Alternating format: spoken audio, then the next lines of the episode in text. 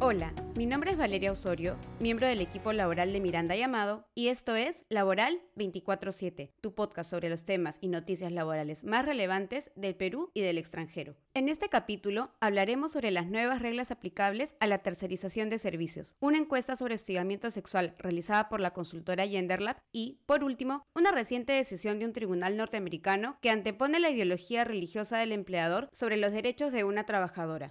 Como tema principal, en este capítulo hablaremos de la tercerización de servicios. Recientemente se ha publicado el Decreto Supremo número 001-2022-TR, el cual modifica el reglamento aplicable a dicha figura, limitando su utilización y agregando nuevos conceptos. Hablamos de tercerización de servicios para referirnos a las relaciones que se dan entre empresas con la finalidad de que una de ellas preste servicios o ejecute obras. La empresa que tiene estas necesidades se denomina empresa principal, mientras que la empresa contratada se denomina empresa tercerizadora. La normativa laboral ya establecía que la empresa tercerizadora debía ser autónoma, contar con sus propios recursos técnicos, económicos y materiales y con trabajadores bajo su exclusiva subordinación, así como responsabilizarse de los resultados de sus actividades y asumir sus obligaciones bajo su cuenta y riesgo. Las modificaciones normativas ahora añaden un análisis previo sobre aquellas actividades que pueden tercerizarse. Cabe indicar que solo se dirigen a las tercerizaciones de servicios que se realizan con desplazamiento continuo del personal de la empresa tercerizadora al centro de trabajo o centro de operaciones de la empresa principal. Por ello, dichas modificaciones no impactan aquellas que se realizan sin desplazamiento o que no se den en el centro de trabajo o centro de operaciones de la empresa principal o que se den sin desplazamiento continuo, de acuerdo con los criterios cuantitativos señalados en las normas reglamentarias.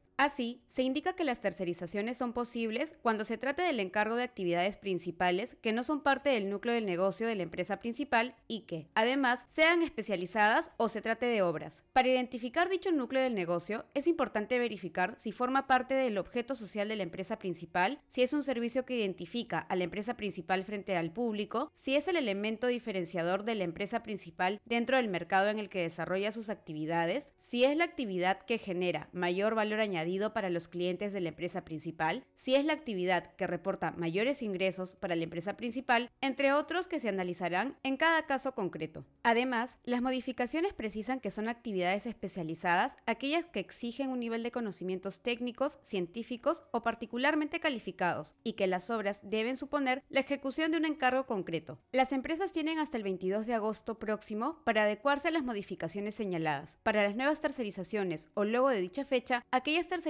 que no respeten los márgenes indicados se considerarán desnaturalizadas. Recordemos que en este caso, la desnaturalización supone que se determine que los trabajadores de la empresa tercerizadora pasen a la planilla de la empresa principal, quien deberá reconocerlos como trabajadores desde el inicio del desplazamiento, salvo que se demuestre que la desnaturalización ocurrió en una fecha posterior. Otra contingencia será que la SUNAFIL puede imponer multas administrativas a las empresas como resultado de una inspección laboral. Siendo este el panorama actual, es muy importante realizar la revisión de las tercerizaciones existentes, adecuarlas a las modificaciones normativas y capacitar a los responsables de la contratación o de su gestión.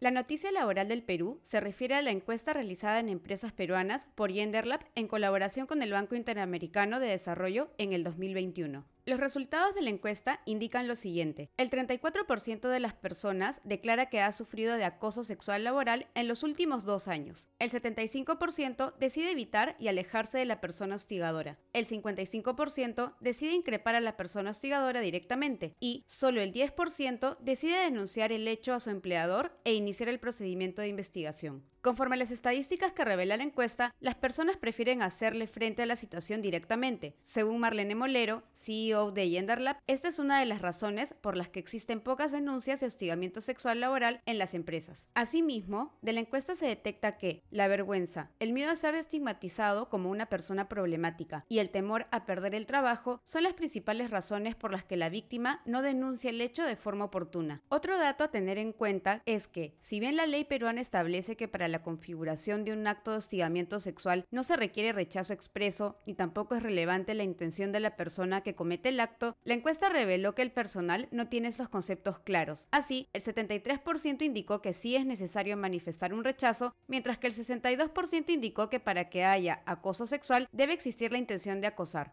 Estos hallazgos nos permiten ver que el hostigamiento sexual es una realidad cuyas dimensiones son mayores a las que una empresa puede tomar conocimiento formalmente, que las personas no están bien informadas y que, potencialmente, las empresas pueden terminar recibiendo más denuncias y demandas. Por ello, recalcamos la importancia de la concientización sobre la prevención y sanción del hostigamiento sexual por parte de los empleadores para lograr espacios de trabajo seguros y libres de acoso sexual.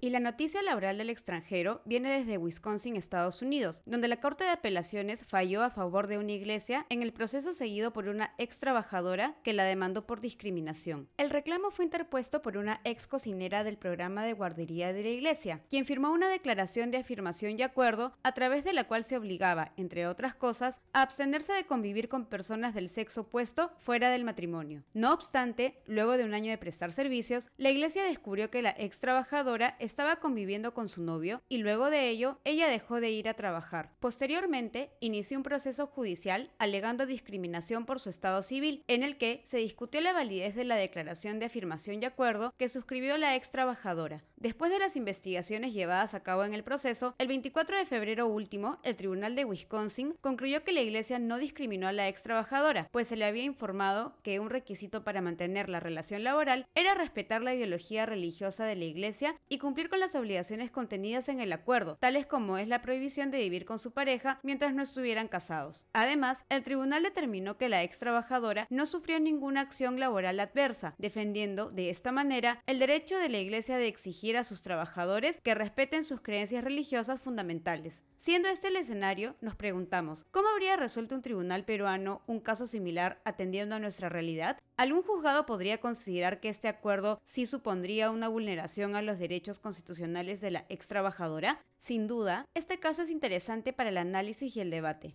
Gracias por escuchar este capítulo de Laboral 24/7. Si te gustó, por favor síguenos en Spotify o suscríbete en Apple Podcast. En el blog de Miranda Llamado podrás encontrar los links a las noticias laborales que hemos comentado. Finalmente, no te olvides de revisar nuestras alertas laborales y suscribirte a nuestro WhatsApp corporativo. ¡Hasta la próxima!